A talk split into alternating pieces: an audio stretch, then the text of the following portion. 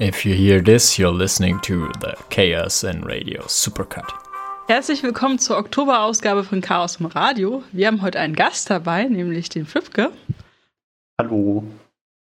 Und äh, auch Cyrox. Hallo, guten Abend. Den Knorps. Moin, moin.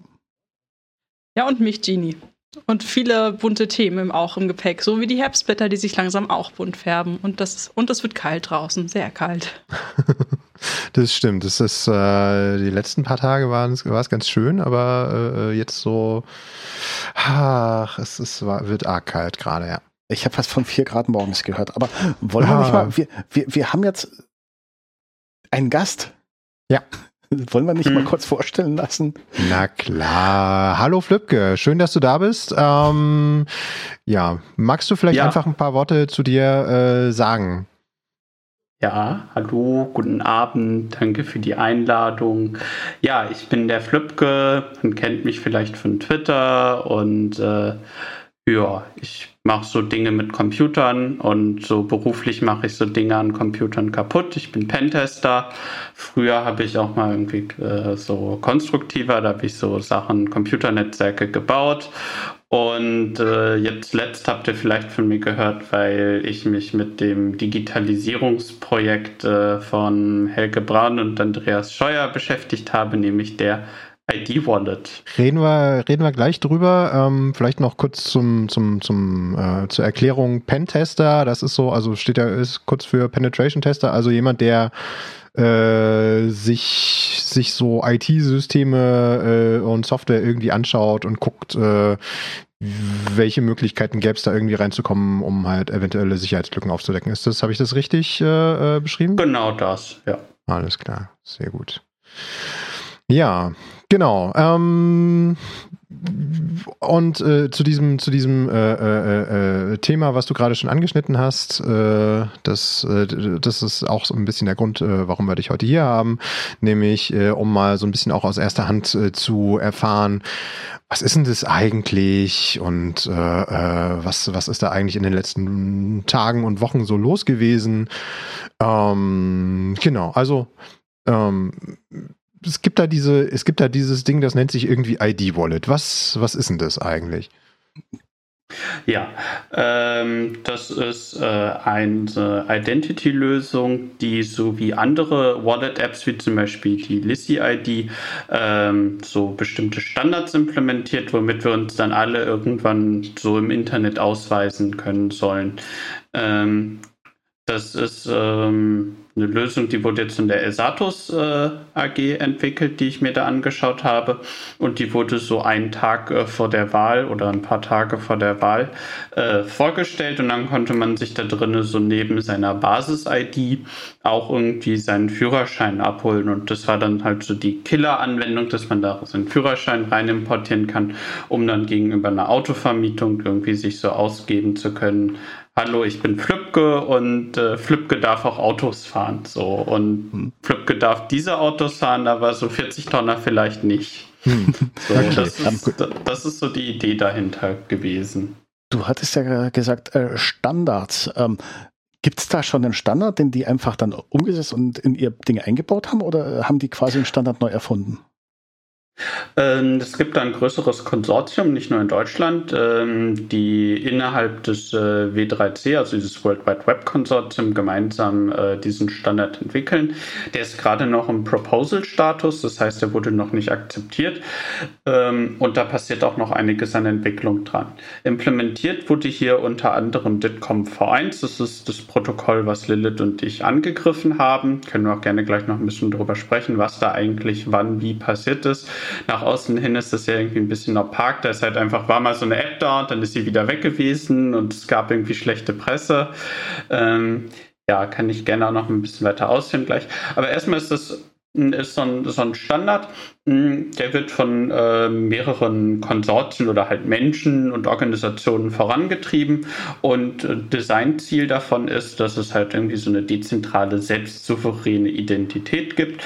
Die Idee dahinter ist, dass meine Identität irgendwie nicht von der Verfügbarkeit von Facebook oder äh, irgendeinem anderen großen Unternehmen abhängig ist, sondern dass ich irgendwie selbstständig über meine Identität verfüge, die irgendwo auf meinem Telefon oder sonst wie gespeichert ist und ich diese Identität äh, selektiv anderen Leuten, sprich selbst souverän, preisgeben kann. Ähm, das ist insofern auch erstmal keine schlechte Idee. Ich meine, wir Nerds predigen das ja immer so decentralized, decentralized und das wurde hier gebaut.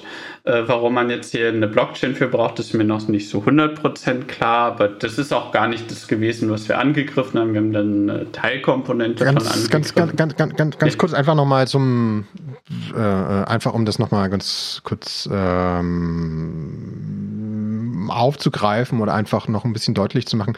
Letztendlich geht es ja erstmal darum, ähm, dieses Ganze mit der, mit dem Personalausweis und Führerschein, das, was wir momentan irgendwie alle haben und kennen, so diese, diese, diese Kärtchen und dieses ich out, äh, ich zeig irgendwie jemandem meinem Perso, äh, um zu zeigen, hier, ich bin übrigens der und der, ähm, das tatsächlich jetzt erstmal überhaupt zu digitalisieren. Ne? Das ist doch das, äh, das ist doch ein so ein bisschen dieser Kern, Kerngedanken von diesem ID-Wallet-Ding und die, von diesem Protokoll vielleicht auch.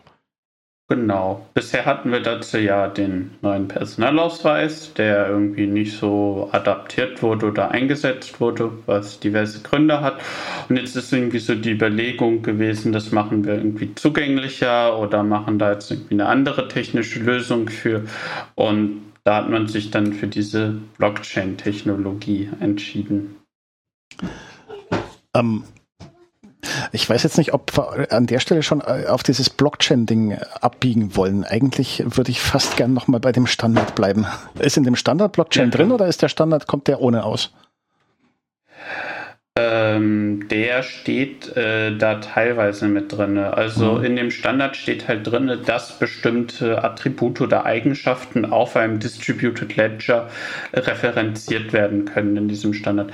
Aber um die Attacke zu verstehen, die Lilith und ich da vorgeführt haben, und die dahinterliegenden Probleme zu verstehen, muss man nicht äh, das Thema Blockchain bzw. Distributed Ledger verstehen. Von daher können wir dieses Thema von mir aus auch gerne ausklammern und äh, uns einfach nur erstmal damit beschäftigen, was da irgendwie überhaupt so passiert ist.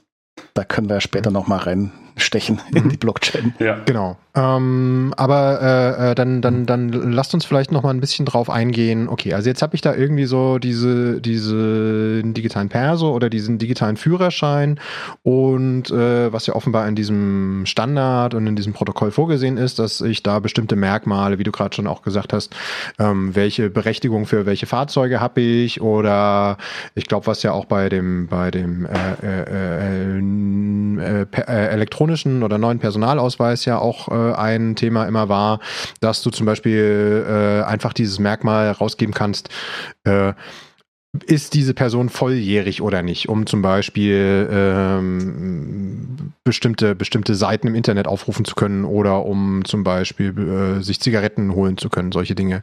Also dass man da auch ähm, bestimmte Merkmale noch mit angeben mhm. kann. Und jetzt, jetzt, jetzt, also, also ist das äh, erstmal soweit richtig? wenn ich es richtig verstanden habe, ist, ist hier ein Clou daran ja, dass ich tatsächlich nur die Information rausgeben kann, ich bin volljährig, ohne meinen Namen, ohne meine Adresse, ohne irgendwas, sondern wirklich nur diese Information, um die es geht. Das ist die Idee dahinter, dass man halt selektiv nur bestimmte Informationen irgendwie preisgeben kann.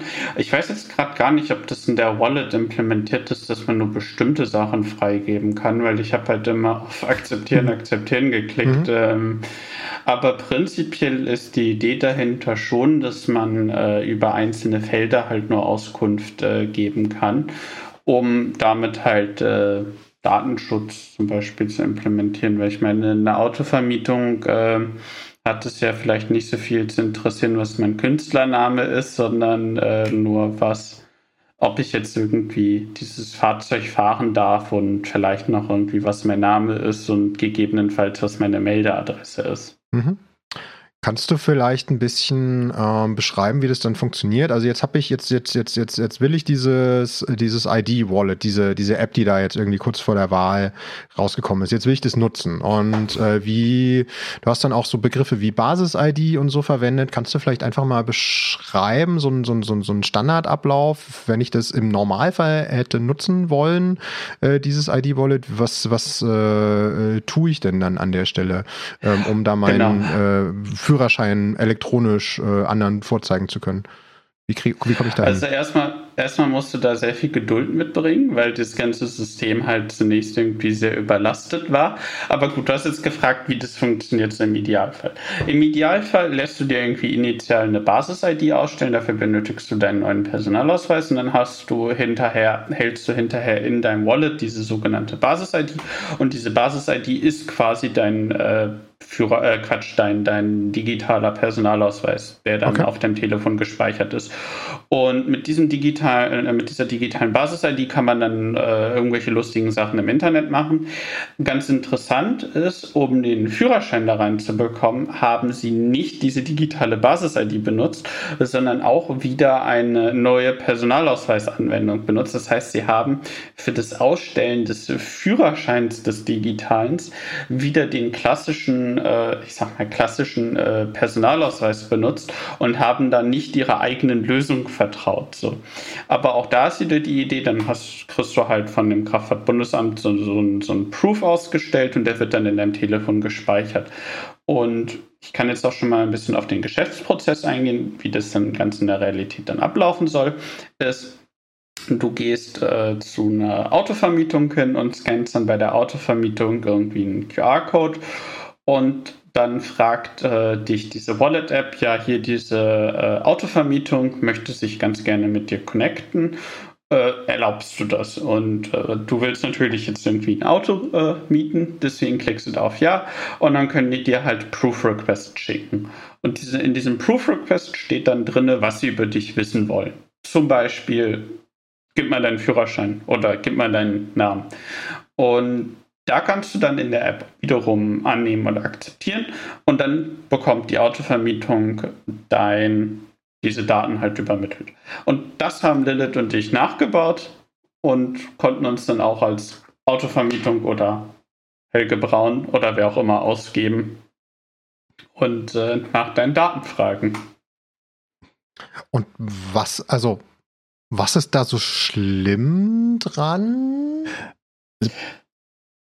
Bis jetzt klang es ja noch hm. nicht, bis jetzt klang es noch nicht ganz kaputt, weil äh, also, ich hätte ja, ja, gesehen, dass da vor, vor mir oder die, dass die Anfrage dann zwar von dem Namen Helge Braun kommt, aber ich hätte vielleicht noch gesehen, dass das jetzt gerade nicht Helge Braun ist, dem ich die Daten schicke. Wo hm. wird's denn, wo wird's denn schlimm? Ja, also ein realistischeres Szenario wäre dann ein Hotel, wo ein Check-in passiert und da würde ich dann den QR-Code, der dort irgendwie aussteht fürs Check-in, den würde ich überkleben durch meinen speziell präparierten QR-Code und dann würde ich halt irgendwie anfangen, ähm, die persönlichen Daten von irgendwelchen Leuten, die in Hotels einchecken, zu stehlen. Also die persönlichen Daten heißt jetzt irgendwie die Meldeadresse oder den Namen und dann weiß ich, wer jetzt sich so in diesem Hotel aufhält und habe da vielleicht auch noch von irgendwelchen prominenten Leuten, wenn das irgendwie so ein teures, edles Hotel ist, irgendwie die Meldeadresse, was ja vielleicht auch ganz nett sein kann, so oder die Personalausweisnummer. Ähm, was dann irgendwann genau. wieder als Twitter-Kalender ver. Egal. Zum Beispiel. Du, ähm, du, du, du, du, du sprichst da hier dieses Thema mit, mit, mit Orbit an, was wir ja auch schon vor einer ganzen Weile mal hier im, im Radio thematisiert haben. Mhm. Ja so Identitätsdiebstahl ergeben sich dann halt viele Möglichkeiten, wie man das verwerten kann. Und gerade wenn man sich irgendwie ein edles Hotel vorstellt, sind das natürlich auch schon gegebenenfalls interessante Persönlichkeiten. Kommt mhm. drauf an natürlich. Und das sind natürlich auch nicht die einzigen Use Cases, die sie sich da vorstellen. Ähm, es gibt zum Beispiel bei der Lissy Wallet App eine, eine, Demo, da bekommt man eine Kreditkarte ausgestellt. Das heißt, man hat dann neben der Basis-ID und dem Führerschein auch noch eine Kreditkarte in seinem Wallet-App drin. Und das ist dann natürlich ein bisschen ungünstig, wenn du dann beim Hotel-Check-In irgendwie einem Angreifer deine Kreditkartendaten äh, preisgibst. Dann wird es ja richtig spannend. Sind ja dann, Dann auch nicht die halt leeren noch- Konten. genau, dann ist auch noch so der finanzielle Anreiz gegeben. Und genau, das ist so der Angriff, den wir gegen die eigentliche Wallet-App vorgeführt haben. Die haben wir gegen die Lizzie-App vorgeführt. Und wie wir jetzt gerade ja schon eben erfahren haben, das ist äh, so ein Standard, der da implementiert wurde. Das würde genauso auch gegen die ID-Wallet-App funktionieren. Die war bloß jetzt zuletzt nicht verfügbar. Jetzt gerade hatte ich wieder gehört, dass sie wieder online gegangen sind. Vielleicht auch noch eine ganz interessante Side-Story. Ich hatte da mir ein bisschen die Infrastruktur angeschaut von denen und dann sind die einfach auf einmal so komplett verschwunden, sind einfach komplett offline gegangen. Okay. Ähm, mir wäre ich vielleicht auch, wenn ich das Ding gebaut hätte. Naja, also ich meine, als äh, Firma, die sich als IT-Security-Firma bezeichnet, offline zu gehen, nachdem irgendwie ein dahergelaufener Twitter-Benutzer irgendwie sagt, ja, einen schönen DNS-Server habt ihr dort, guten Tag noch, dann komplett das Kabel zu ziehen und irgendwie ein ganzes Slash 21, also 2048 IP-Adressen dann auf einmal vom Internet verschwinden, das ist schon bemerkenswert, Das finde ich. wäre ja überhaupt kein Problem, wenn die nur ID-Wallet gemacht hätten, ne? Ähm, unklar, was da noch so lief. Also ich habe ja mal äh, das, die Zone-Files gedumpt. Ähm, ich weiß es gar nicht, was die sonst machen. Also mir schien es soll sein, die nur auf dieses äh, Self-Sovereign Identity-Zeugs eingedingst, aber Mhm. I don't know it for sure. Ähm, Äh, aber das, du, meinst, du meinst wahrscheinlich das Digital Enabling. Das läuft nämlich auf einem äh, Shared Host bei Hetzner und da waren noch so Teppichreinigung und weiß ja geil, irgendwie total viele Seiten mit drauf. Aber das ist bloß ein Shared Host, das ist völlig normal und nichts Hm. Ah, ja. aber, special besonders. aber weil, äh, äh, um, um, um nochmal ganz kurz äh, da reinzugehen, was, was ihr, ihr gerade äh, angesprochen hattet, also ein, ein Problem an dieser ganzen äh, ID-Wallet-Geschichte oder von dem von dieser Esatus AG äh, war, ähm, dass deren DNS, also deren Namensauflösungsservice und das, was sie dafür betrieben haben, dass das einfach ein bisschen zu offen war, was aus Sicherheitsgründen jetzt nicht so aus Sicherheits- Ja. und Vertrauensgründen jetzt nicht so äh, äh, angenehm war. Habe ich, hab ich das richtig verstanden? Ja, also es ist eine ungewöhnliche Konfiguration, die man normalerweise so nicht fährt. Und dass sie den Server sofort offline genommen haben, so für 10 bis 20 Minuten und der dann wieder online ging, immer noch nicht behoben war das Problem und dann komplett offline geht, zeigt natürlich irgendwie, dass, dass man da drin ein Problem gesehen hat. Ich kann Mhm. das Ganze noch mal noch ein bisschen weiter ausführen. Normalerweise hat man ja so DNS-Server, sind dazu da irgendwie, keine Ahnung, ich rufe ccc.de auf und dann äh, geht mein Computer erstmal zu einem Namensserver, fragt den, so was sind die IP-Adresse für ccc.de, dann sagt der Namensserver, ja, ccc.de hat diese IP-Adresse und dann geht dann, äh, äh, verbindet sich dein Computer mit dieser IP-Adresse und ruft die Webseite vom ccc ab. Ähm, was hier jetzt passiert ist, ich konnte zu diesem Namensserver von der Esatus AG hingehen und sagen, Gib mir mal alles, was du über esatus.com weißt oder über esatus.de. Ich weiß gerade nicht, welche Top-Level-Domain das war.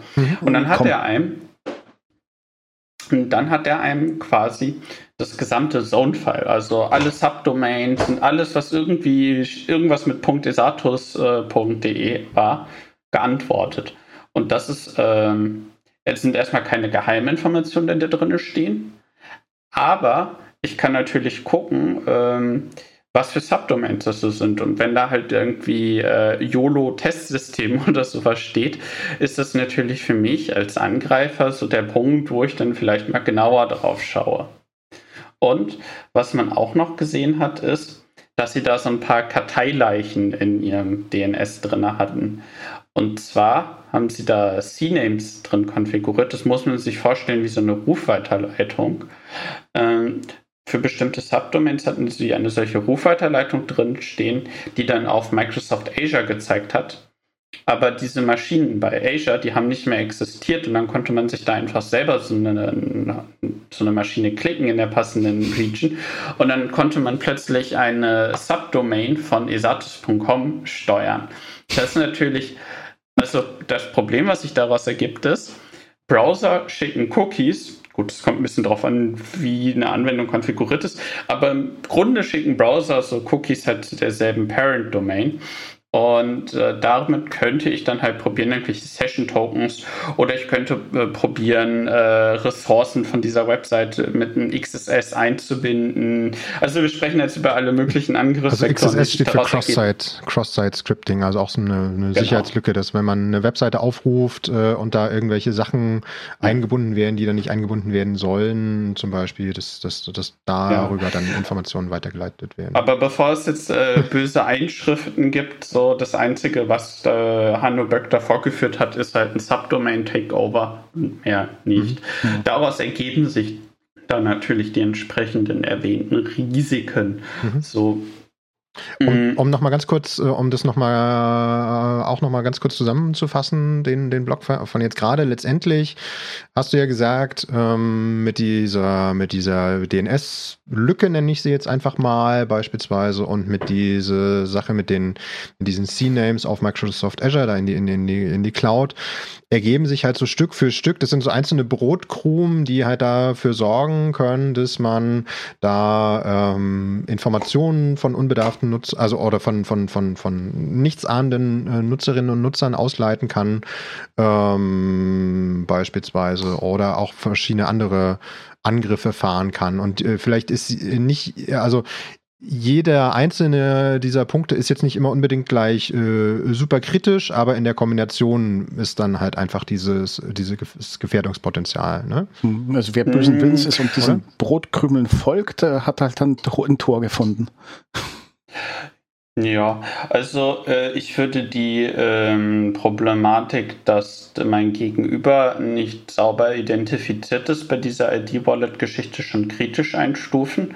Mhm, ähm, ja das ist, was ich in dem Zusammenhang auch irgendwie häufiger gehört habe, war so, ja, wir machen hier irgendwie so die 99% Lösung, 100% mhm. Security gibt es nicht. Ähm, wenn diese Lösung für Machine in the Middle Attacks, also oder halt so, so, äh, ich tausche mal den QR-Code durch einen bösartigen QR-Code aus, angreifbar ist, dann ist, sind wir da bei weitem noch nicht bei den 99% angekommen. Ja. Ähm, auch wenn ich prinzipiell zustimme, dass wir keine 100% sicheren Systeme machen, bauen können. Was das mit dem DNS angeht, das zeigt so operationelle Schwachstellen. Also da würde ich von meinem Ausbilder nochmal einen Satz hinterherwerfen. Der, der sagte so am Anfang der Ausbildung, ihr dürft jeden Fehler machen, aber bitte nur einmal. Das heißt, mhm. so, wenn jemand den Fehler schon mal gemacht hat und das dokumentiert ist, dann muss man es ja nicht nochmal durchtreten. Ja. Es ist halt auch eine Fehlerklasse, so da hätte auch ein Pentester drauf kommen können. Und ähm, ja, wir versuchen jetzt gerade noch herauszufinden, was das BSI zum Beispiel wusste. Wenn ich irgendwie ein gebrauchtes Auto oder so kaufe, dann hole ich mir irgendwie einen befreundeten Automechaniker, der da irgendwie reinguckt ins Getriebe und mir sagt, nee, kauf mal nicht. Oder das wird teuer. und äh, die Bundesregierung ist ja nicht komplett unfähig. Also es gibt jetzt das BSI und äh, was wir jetzt gerade noch probieren, irgendwie mal herauszufinden, ist so, was hat das BSI gewusst? Warum hat es da nicht draufgeschaut? Oder wenn es draufgeschaut hat, wieso haben die nichts gesagt? Das sind halt die Sachen, die Lilith und ich da aufzeigen. Da sind wir auch relativ schnell drauf gekommen. Wir haben dann nur so lange gebraucht, das irgendwie zu implementieren, weil diese Standards total fürchterlich geschrieben sind, meiner Meinung nach. Also wir haben ja schon eben erwähnt, dass das irgendwie eine Spezifikation ist, ein Standard ist, der irgendwie entwickelt wird. Aber das zu implementieren ist, ist nicht schön gewesen, weil die Software zum einen, die das implementiert, nicht schön ist. Also da fehlt es zum Beispiel an Unit-Tests, also Qualitätssicherung basically. Mhm. Mm, ja, und die Standards in sich sind auch nicht, nicht angenehm zu lesen, weil sie halt äh, sehr viel aufeinander referenzieren, teilweise ins Leere laufen und eine alte Version des Protokolls auch noch implementiert wurde. Mhm. Mhm. Also schon auf Ebene von dem Standard oder jetzt bei Isatos? Also hat sich der Standard. Äh, auf Ebene von dem Standard äh, mhm. äh, und halt nicht die. Also die Isatos äh, trifft halt insofern eine Schuld, als dass sie halt diesen schlechten Standard korrekt implementiert haben. Mhm. Und deswegen funktioniert das gleiche, der, deswegen funktioniert der Proof of Concept ja auch mit der Lizzy-App, die ja. den gleichen Standard implementiert. Das muss man sich irgendwie so ein bisschen so wie HTTP vorstellen oder HTML. Das sind ja auch irgendwelche Standards, die wurden definiert und kann man die implementieren, kann sich die angucken. Und genauso wie es irgendwie für HTTP und HTML irgendwie mehrere Browser gibt, gibt es auch für das Wallet-Ding irgendwie mehrere Apps, die das implementieren, die man damit benutzen kann. Das ist auch prinzipiell irgendwie gut, das einen interoperablen Standard zu haben. Trotzdem muss man natürlich irgendwie ein bisschen kritisch hinterfragen, ob wir wirklich unsere Identity, äh, unsere Identitätsinfrastruktur als Staat so privaten Unternehmen in die Hand drücken wollen. Mhm. Genau, ne? und äh, äh, was ja auch gerade mit dieser, ähm, mit dieser äh, Attacke von Maschine in der äh, äh Maschinen in the Middle und so, was, was du ja angesprochen hast. Also der beste Standard nützt ja nichts, wenn er bestimmte sehr wichtige Eigenschaften nicht erfüllt. Also das, was du ja am Anfang beschrieben hast, diesen Angriff, war ja letztlich äh, du kannst dich als ein, ein Unternehmen oder eine Person ausgeben, die du gar nicht selber bist und es gibt keinen Mechanismus mhm. innerhalb des Standards, das zu überprüfen, das zu verifizieren, ob du wirklich Helge Braun bist oder ob du wirklich diese Autovermietung bist, weil die, die, die App das einfach glaubt. Ja, müssen an der Stelle nochmal gerade, Entschuldigung, dass ich dir da ins Wort falle, mhm. nochmal das ein bisschen präzisieren. Mhm. Ähm, die Person oder diejenige, die sich hinterher äh, verifiziert, die, da ist die Identität sicher festgestellt in mhm. den Verfahren. Aber die Organisation oder Entität, die irgendwie diesen, diesen Nachweis anfordert, also das Hotel oder mhm. die Polizei in der Polizeikontrolle, die ist nicht sauber identifiziert und das kann halt sonst wer sein. Also ich also, gebe meine Daten irgendwem. Genau, du weißt mhm. hinterher nicht, wer deine Daten bekommt. Ja. Und das ist auch ein bekanntes Problem. Also ich habe, äh, Lilith und ich haben da mal so ein bisschen recherchiert im Umfeld äh, von dieser SSI-Community. Wir haben dann ein sehr altes GitHub-Issue gefunden, was dann irgendwann so mit so einem Won't-Fix äh, zugemacht wurde. Das heißt, das, was wir da aufzeigen, ist eigentlich ein bekanntes Problem. Warum man sich dann trotzdem für diese Technologie entschieden hat, ist mir schleierhaft. Äh, das ist, so wieder, da sind wir wieder bei dem Fehler, den man nicht ein zweites Mal machen. Und fix ist halt keine Lösung.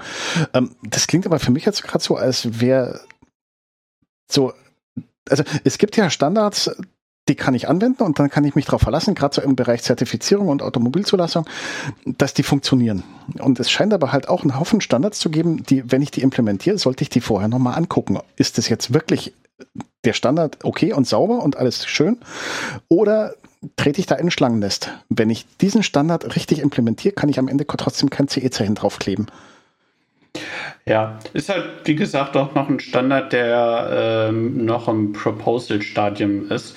Man wollte, also so Web-Standards, die sind natürlich nicht irgendwie von jetzt auf gleich da, sondern äh, der Standardisierungsprozess läuft so ab, dass es erstmal irgendwie einen Vorschlag gibt und dann hört man sich irgendwie so von der Netz-Community an was da irgendwie so das Feedback ist und ähm,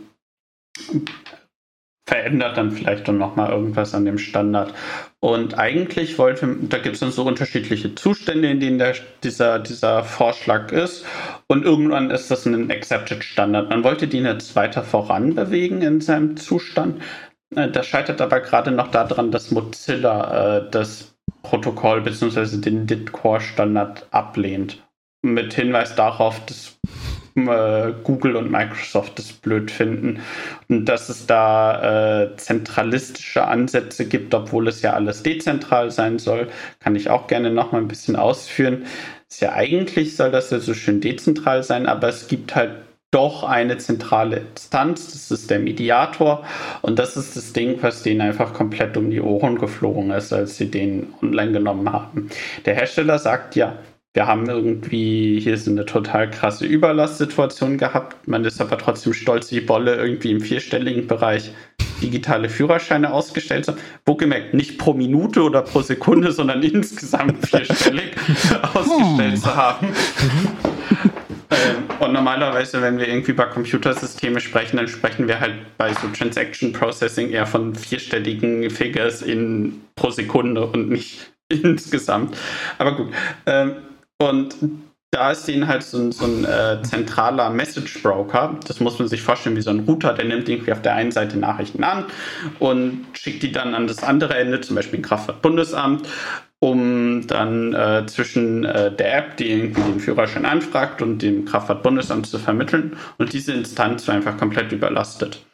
Das die Argumentation, dass die App wegen Überlast nicht funktioniert, greift aber auch nur bis Samstag, wo der Hersteller dann panisch äh, die Kabel gezogen hat, weil ohne DNS funktioniert die App nicht. Mhm. Okay, also das heißt.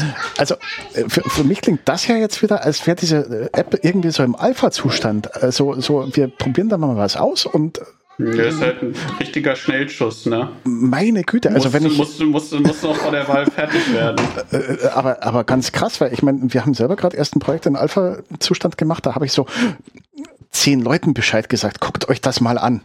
Und nicht der Bundesrepublik. Um Gottes Willen.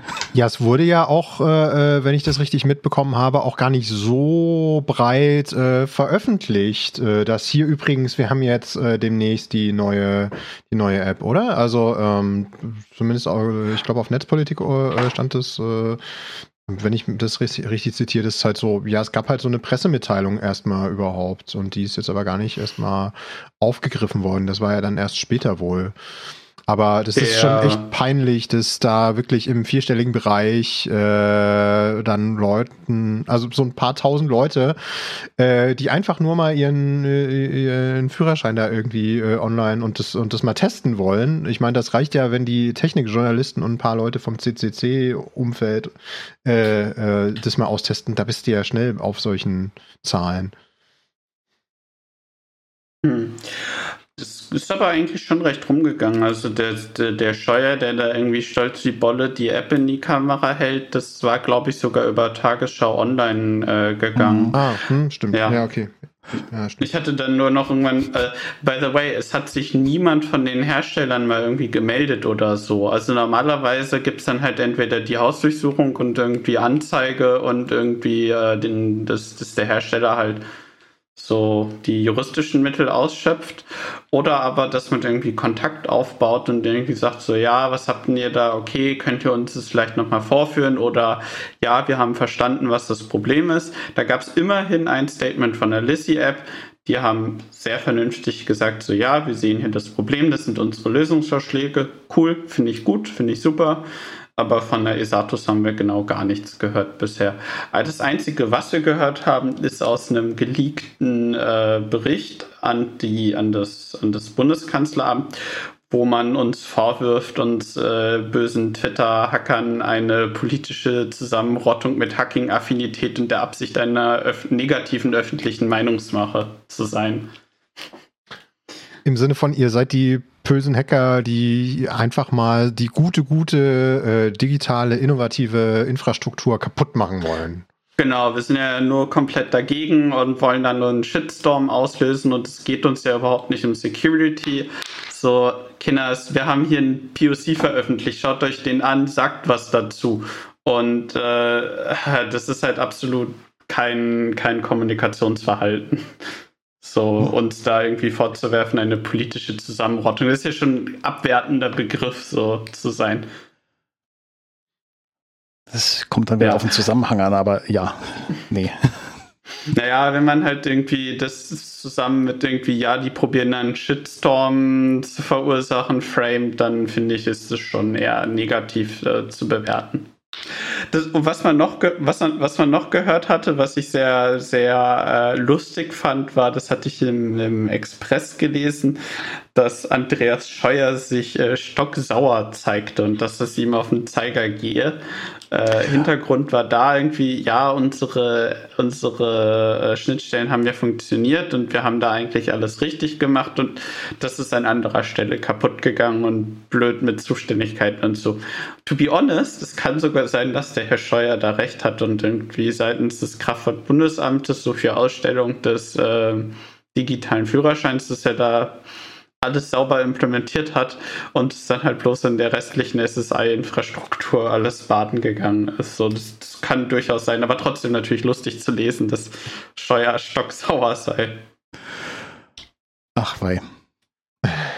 Ja.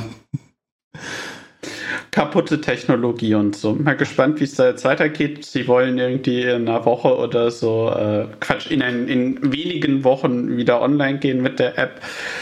Ähm, bisher ist sie, glaube ich, nicht in den, Play, äh, in den App Stores drin. Ich, nee, ich, ich habe gar nicht. Ich habe gerade mal geguckt. Also die App ist nicht im Play, ähm, App Store von zumindest von meinem iPhone drin und äh, esatos.com ist auch noch ähm, Offline noch. 503 in Wartung. Äh, zu der Fehlermeldung kommen die bei Netz, Logbuch Netzpolitik zwar erst so in, in 100 Folgen, aber Service temporarily unavailable. Also da wäre ich ja, äh, also wenn, wenn man mich fragen würde, ob ich in eine Firma investieren sollte, die irgendwie so ganz viel so mit Digitalisierung macht und wo deren Hauptwebseite über längere Zeit nicht verfügbar ist, äh, würde ich mir schon Gedanken machen, sagen wir mal so. Ich habe gerade mal nachgerechnet. Also es ist noch äh, über 96% Verfügbarkeit das ganze Jahr gesehen. Das ist doch good enough. ja, nee. Und äh, solange halt deren ganzen Infrastruktur down ist, funktioniert halt auch diese super tolle dezentrale Technologie halt nicht. deren Selling Pitch war ja, dass irgendwie, wenn Facebook offline geht, dann funktioniert irgendwie so ein Facebook-Login nicht. Deswegen machen wir hier eine dezentrale Lösung. Naja, das funktioniert halt nicht, wenn du da so einen zentralen Message-Broker hast. Ich, ich wollte ja. gerade sagen, wollen wir jetzt mal kurz auf die Blockchain-Schiene losreiten? Weil ähm, das ist ja so ein Punkt, ähm, wenn ich irgendwo im Hintergrund eine Blockchain habe, die mich verifizieren soll, dann muss ich ja wieder ständig online sein. Oder? Mm, nein. Also du musst schon irgendwie Zugriff auf diese Blockchain haben, um dann hinterher verifizieren zu können, dass meine Daten äh, valide sind. Aber ich möchte mich da ganz ehrlich nicht so weit aus dem Fenster lehnen, weil äh, ich mich mit dem Blockchain-Aspekt davon gar nicht beschäftigt habe, mhm. weil Lilith und ich sind gar nicht so weit gekommen. Wir haben halt schon festgestellt, dass das Protokoll, was dann hinterher irgendwie Daten oder Sachen in der Blockchain referenziert, halt anfällig ist. Und äh, mit der Blockchain haben wir uns insofern nicht so wirklich beschäftigt.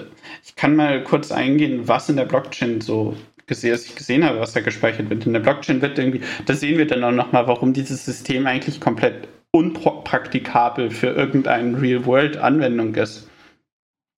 So, wir müssen uns diesen Distributed Ledger, den die da einsetzen, irgendwie so ein bisschen als eine verteilte Datenbank äh, vorstellen, wo bestimmte Eintragungen Dateien drin sind. Ähm, eine dieser Eintragungen ist beispielsweise so eine Credential Definition und in der Credential Definition steht drin, das ist ein digitaler Führerschein und ein digitaler Führerschein hat diese Felder oder eine Basis-ID hat diese Felder.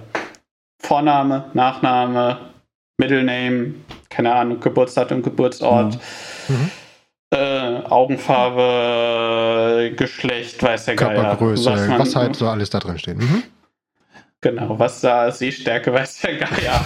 so, was da, was da alles drin steht, das ist halt schon ganz schön viel. Naja, ist ja auch egal. Mhm. Jedenfalls, das ist eine Credential Definition und ähm, diese Credential Definition hat dann auf dem Blockchain, auf dem Ledger äh, eine bestimmte Adresse, das ist ein kryptischer Wert und den benutze ich dann, wenn ich jemanden einen Proof Request, also hier so eine Anfrage nach dem Motto, hier gib mir mal deine Identity, dann benutze ich diese Adresse in diesem Ledger, mm, um darauf zu zeigen, gib mir mal bitte dieses Dokument.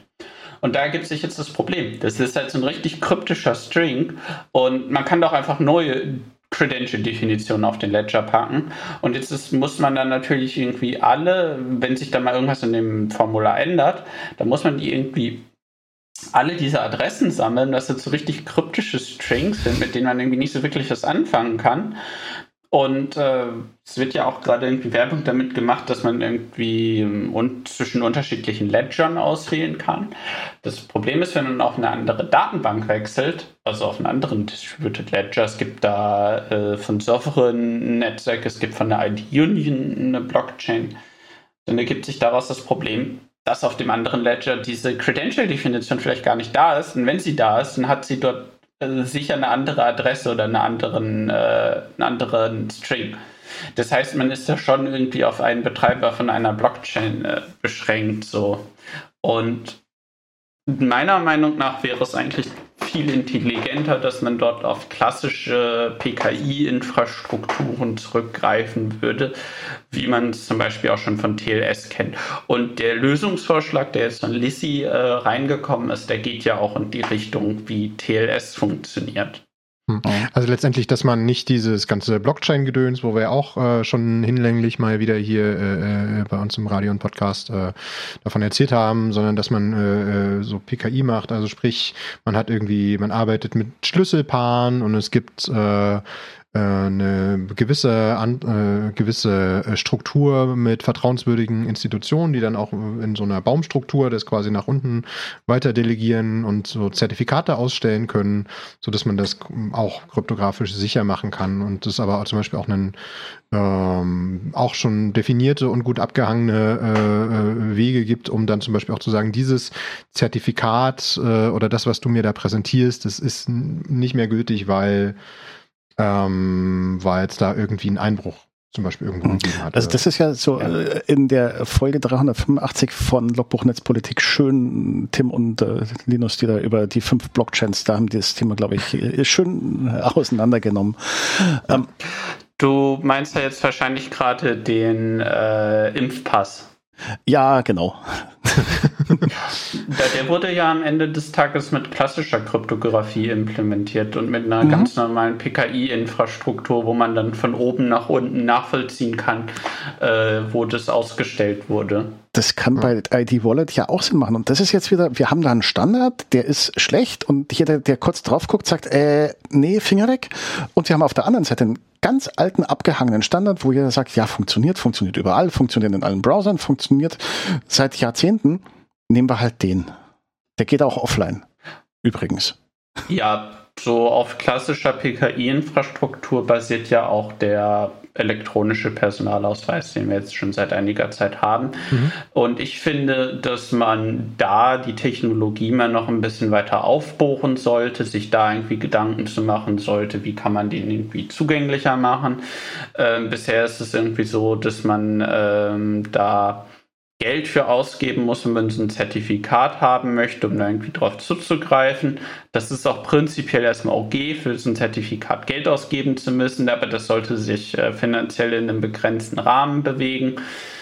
Ähm, und dann halt sollte man diese gesamte Technologie irgendwie ein bisschen zugänglicher machen.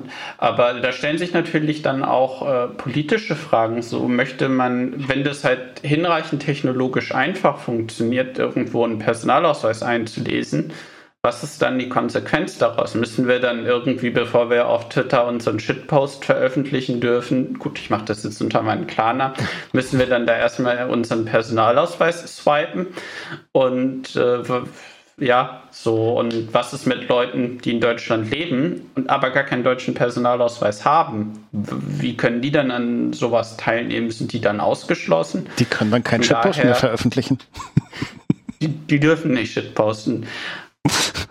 Die dürfen dann nicht kann, im Internet teilnehmen kann, ohne digitalen Führerschein, genau. Genau, kannst halt auch nicht oh, sein. Da ist, dann, das, dann, dann, ja. dann, dann, dann, also, dann können wir diesen Internetführerschein äh, mal so in richtig und in offiziell einführen. Ähm, also zumindest in Teilen wäre das gar nicht mal so schlecht, aber nicht in der Form, wie du das, äh, glaube, äh, wie du das gerade meintest. Äh, insofern, das ist, äh, war jetzt gerade so ein bisschen flapsige Bemerkung am Rande. Ähm, insofern. Ja, genau, und dann gibt es den, den, den, den äh, Computerführerscheinentzug, wenn man die äh, sich im Internet daneben benimmt. Also ja. tatsächlich in, äh, in, in, in gewissem Maße so, so einen offiziellen Internetführerschein äh, äh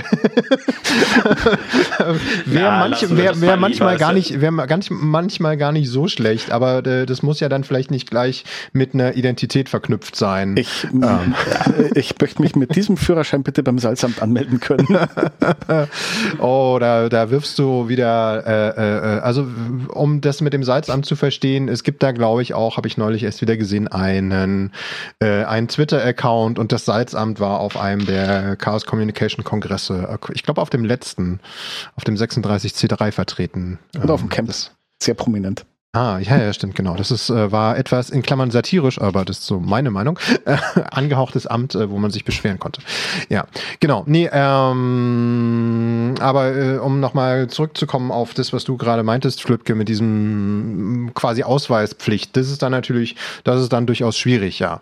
Ähm, das, da muss man natürlich gucken, dass das dann wieder nicht, nicht Raum greift. Aber also ich denke mal, es, es, es, es ist durchaus machbar, beides zu haben. Eine gescheite äh, Lösung für digitalisierte Ausweisdokumente und gleichzeitig aber äh, keine Ausweispflicht für ähm, so soziale Medien und das Internet, auch wenn es da immer wieder Bestrebungen gibt, ähm, das, äh, das dann doch irgendwie einführen zu wollen.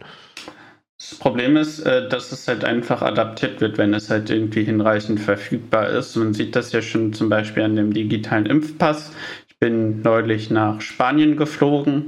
Spanien wollte, dass ich da meinen Impfpass reintue, soweit kein Problem.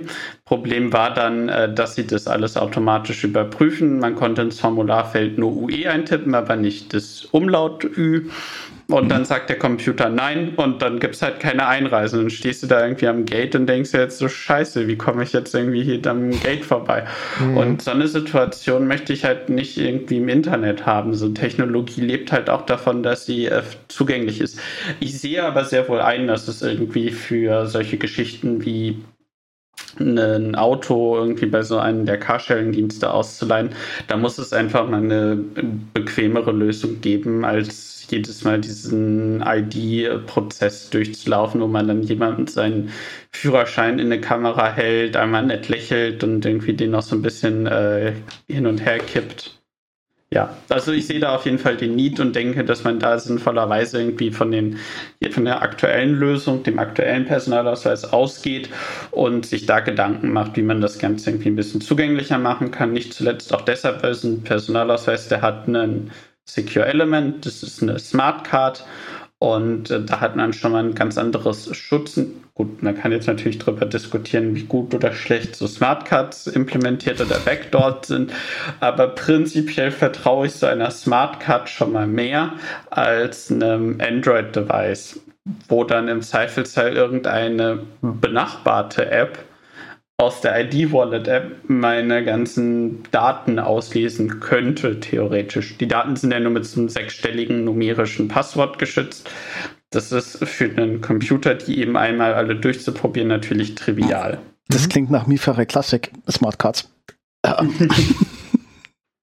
Naja, bei einer Smartcard, bei dem Führerschein, äh, Quatsch, bei dem Personalausweis ist es ja so, dass die, da dass die PIN auf, dem, auf der Karte geprüft wird.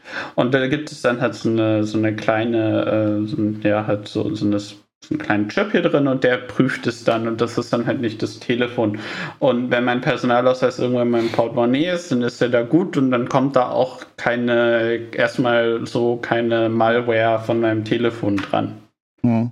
Also Mifare Classic, um es für den Hörer, der es noch nicht mitgekriegt hat, das sind die Smartcards, die früher in Mensen ganz gern verwendet wurden und schon, ich glaube, seit fast Jahrzehnten geknackt sind. Also sehr leicht aufzumachen sind. Gibt Nachfolger, die war das nicht auch war das nicht war das nicht auch an der Uni Potsdam eine ganze Zeit lang im Einsatz, wo dann mhm. irgendwie die Keys für die äh, Mensa-Karten kursierten? Potsdam, Berlin, you name it. Ja, das war irgendwann mittendrin ein offenes Geheimnis. Ja, ich hatte das peripher mitbekommen. Ja, ja, so als offenes Geheimnis war das. Ich weiß gar nicht, ob sie die inzwischen mal ausgedingst haben. Äh, ja, die, die, die, die, die nach, nach zwölf Semestern dann mal exmatrikuliert. genau, also ich weiß nicht, ob es die, ja. nee, ich glaube nicht. Die, die Mifare Classic ist raus, die gibt es nicht, die gibt es nur in ganz billig Anwendungen, wo jeder weiß, die sind hackbar. Es ja. gibt halt so Nachfolger EV2 und EV3 und die sind, zumindest ist das Geheimnis noch nicht offen, wie die zu knacken sind. Ja. Wollen wir vielleicht ja. mal, wir haben ja jetzt sehr ausschweifend über die ID-Wallet und überhaupt so elektronische Identitätsnachweise gesprochen.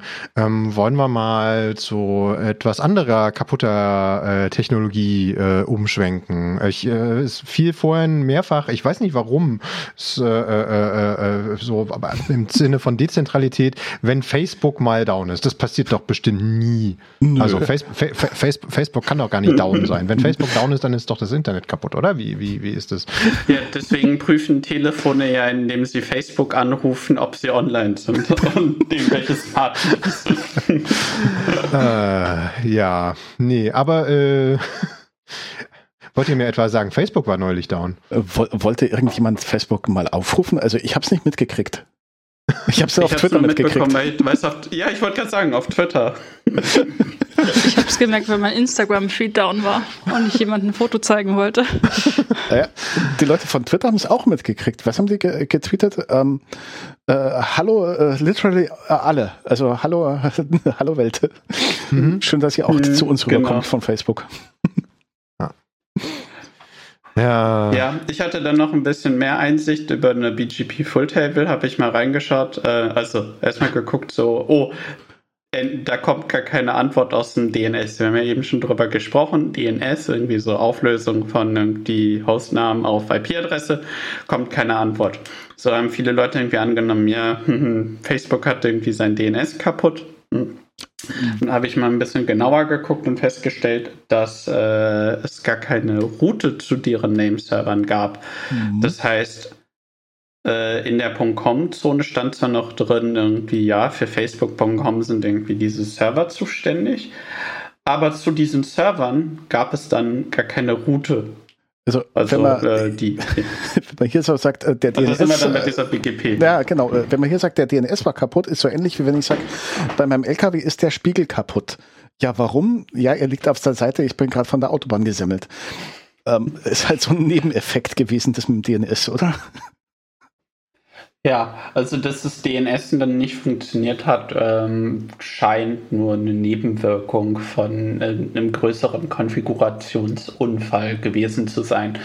Es ist leider, so, soweit ich weiß, nicht so 100% klar, was da der Konfig das Konfigurations-Mishappening war, aber so von außen gesehen fehlten in meiner Full-Table-Routen äh, und nicht nur in meiner, sondern auch in der von anderen Instanzen, wo man so reinschauen kann da fehlten Routen irgendwie zu Facebook. Dazu hm. muss man vielleicht erstmal ein bisschen erklären, wie das Internet so hinter der Fritzbox funktioniert.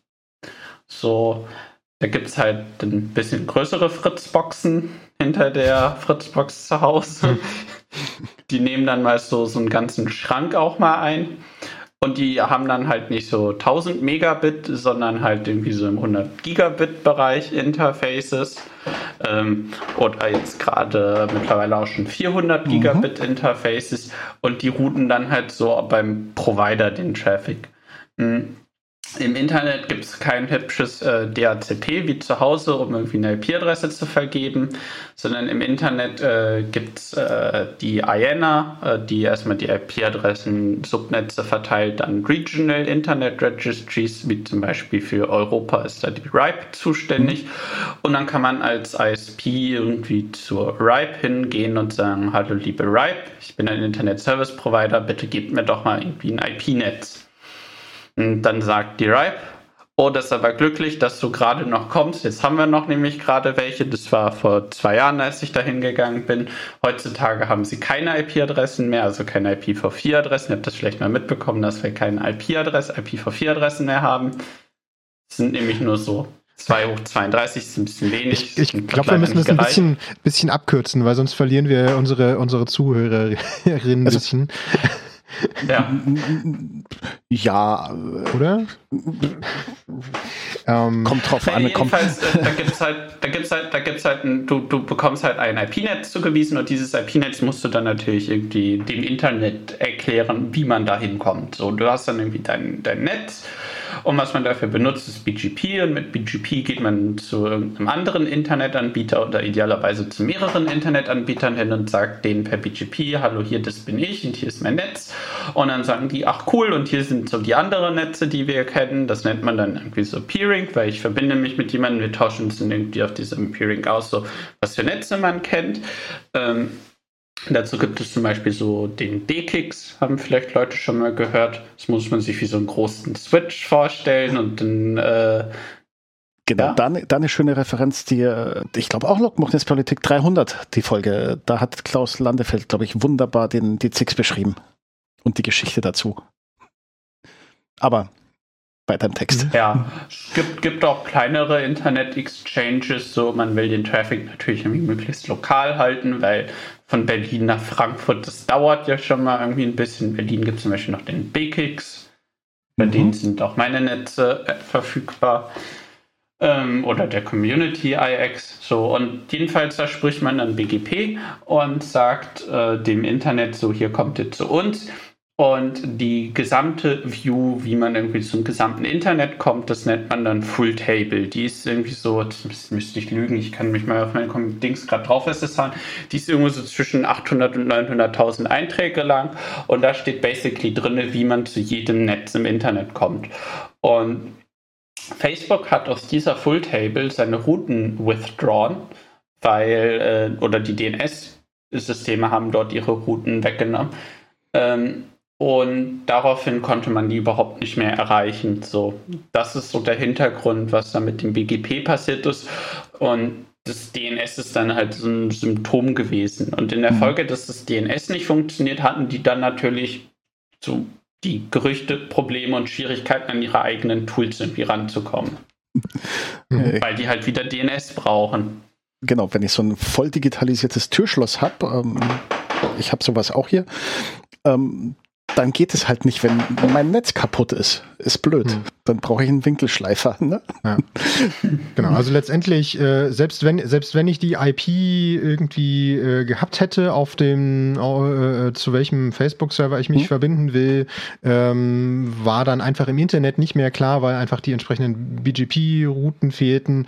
Wie kommt man denn eigentlich äh, zu diesem Server hin? Weil eben hm. ja, die Routen nicht also, da waren. Also im Prinzip, die Fritzbox im Keller hätte dann gesagt, äh, liebes Internet, wo ist äh, die und die Adresse? Und das Internet hat gesagt, äh, weiß ich nicht, vielleicht auch auf dem Mars.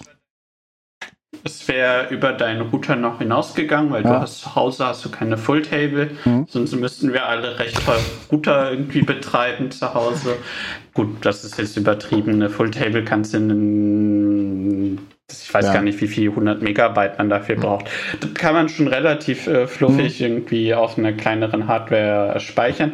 Punkt ist eher, dein Router zu Hause hat eigentlich nur zwei mhm. äh, Routen. Das ist nämlich einmal eine Default-Route nach draußen ins Internet und irgendwie eine Route in ein lokales Netzwerk. Und vielleicht gibt es noch irgendwie, manche Router können das, dann ist noch irgendwie noch so ein, so ein Gästenetz, was dann nochmal gefirewallt dem mhm. internen Netz ist. Die Kiste macht dann auch noch ein bisschen Network Address Translation. Das ist aber auch nochmal irgendwie ein Thema für eine ganze Sendung.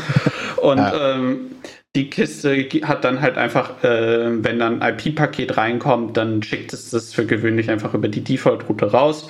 Und äh, spätestens äh, bei äh, Provider-Infrastrukturen dann am Core, am Backbone des Internets, oh. würde der dann sagen, ja, nö, weiß ich nicht und wird das Paket dann halt wieder zurückwerfen und gegebenenfalls noch eine Destination Network Unreachable Internet Control Message Protocol Nachricht erzeugen. Genau, sehr schönes Wort.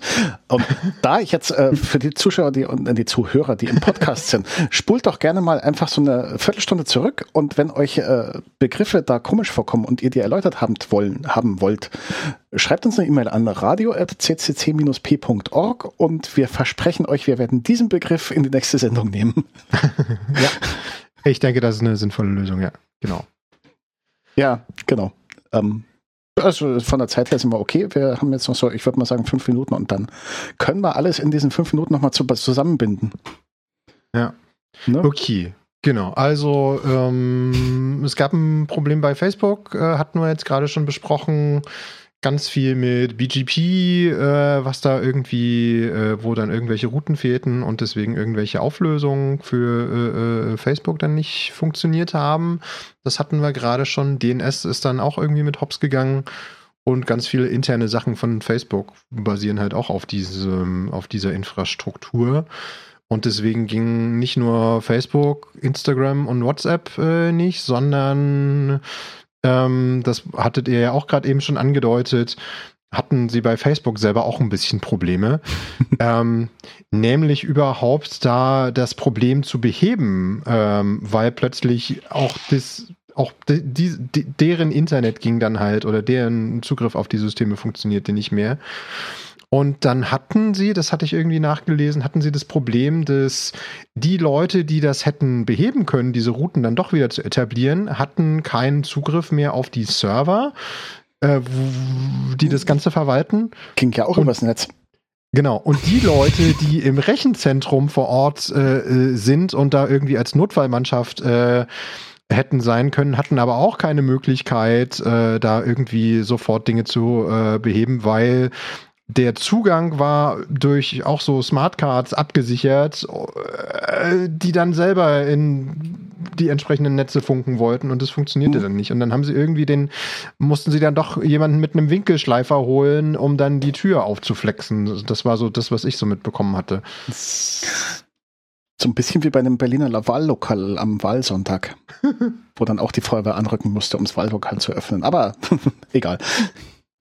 Also wir hatten sowas tatsächlich auch schon mal äh, in Deutschland, wo man dann, wo es dann ein bisschen schwierig wurde, irgendwie an die Datacenter dran zu kommen, weil die so gut gesichert sind.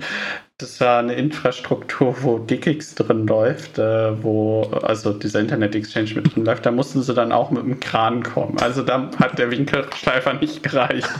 Das ist tatsächlich ein, Act- das ist wirklich ein ziemliches Problem, irgendwie an so Datacenter im Havarie-Szenario irgendwie dran zu kommen. Mit einem Kran. Äh, Im normalen Leben Ja, sieht man ja zu, dass da keiner reinkommt, der nicht darf. Ja, die meisten, Eingre die meisten Angreifer kommen ja auch eh nicht durch die Tür, sondern durch das Glasfaserkabel. So, da muss man halt auch irgendwie ein bisschen realistisch sein. So, wenn sich irgendwie seine, seine komplett vulnerablen Server irgendwie ein, äh, ein, einbarrikadiert.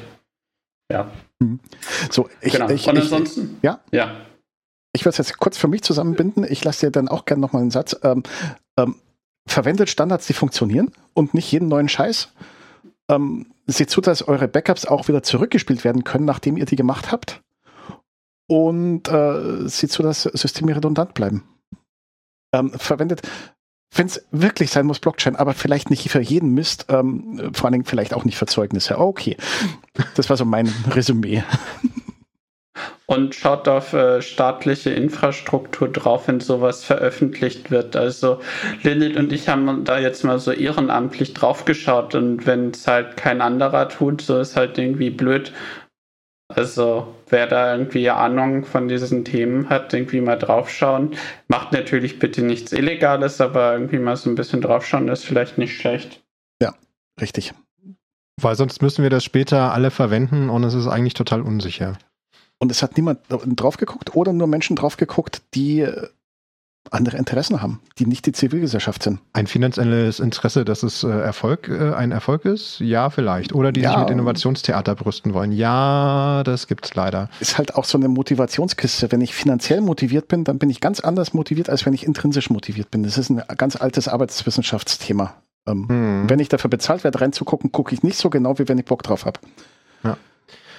Ach, Weil es Mensch. schön gewesen, wenn überhaupt mal jemand draufgeschaut Genau. hätte. So, dann wären viele Sachen schon irgendwie aufgefallen. Ja, genau. Das zeigt sich ja ganz oft, dass da eigentlich man sich die Frage stellt, wer hat da überhaupt drauf geschaut? Äh, äh, äh, äh, ja.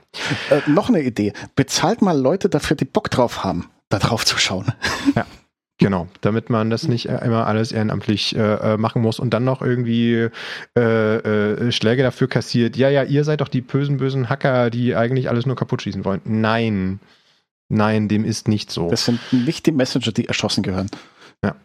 Gut, okay. Ähm, ich denke, wir haben dann heute wieder eine pickepackevolle Sendung äh, gehabt. Die war auf jeden Fall sehr informativ, fand ich. Ähm, ich hoffe, das äh, äh, sehen unsere Hörerinnen ganz genauso. Ähm, ansonsten ähm, findet ihr diese Sendung dann äh, äh, irgendwann in Zukunft äh, auch auf radio.ccc-p.org. Ihr hört uns auch jeden zweiten Montag im Monat äh, im Freien Radio Potsdam äh, zwischen 21 und 22 Uhr auf 90,7 Megahertz oder in Berlin auf 88,4 Megahertz. Und äh, auf jeden Fall an dieser Stelle nochmal ein äh, großes Dankeschön an äh, Flübke, dass du da warst und äh, äh, mit äh, fachkräftigem Sachverstand auch unsere Sendung hier verstärkt hast. Ähm, und ja, dann bleibt mir nur noch zu sagen, äh, tschüss. Schönen Abend. Und bis bald. Macht's gut. Ciao, ciao.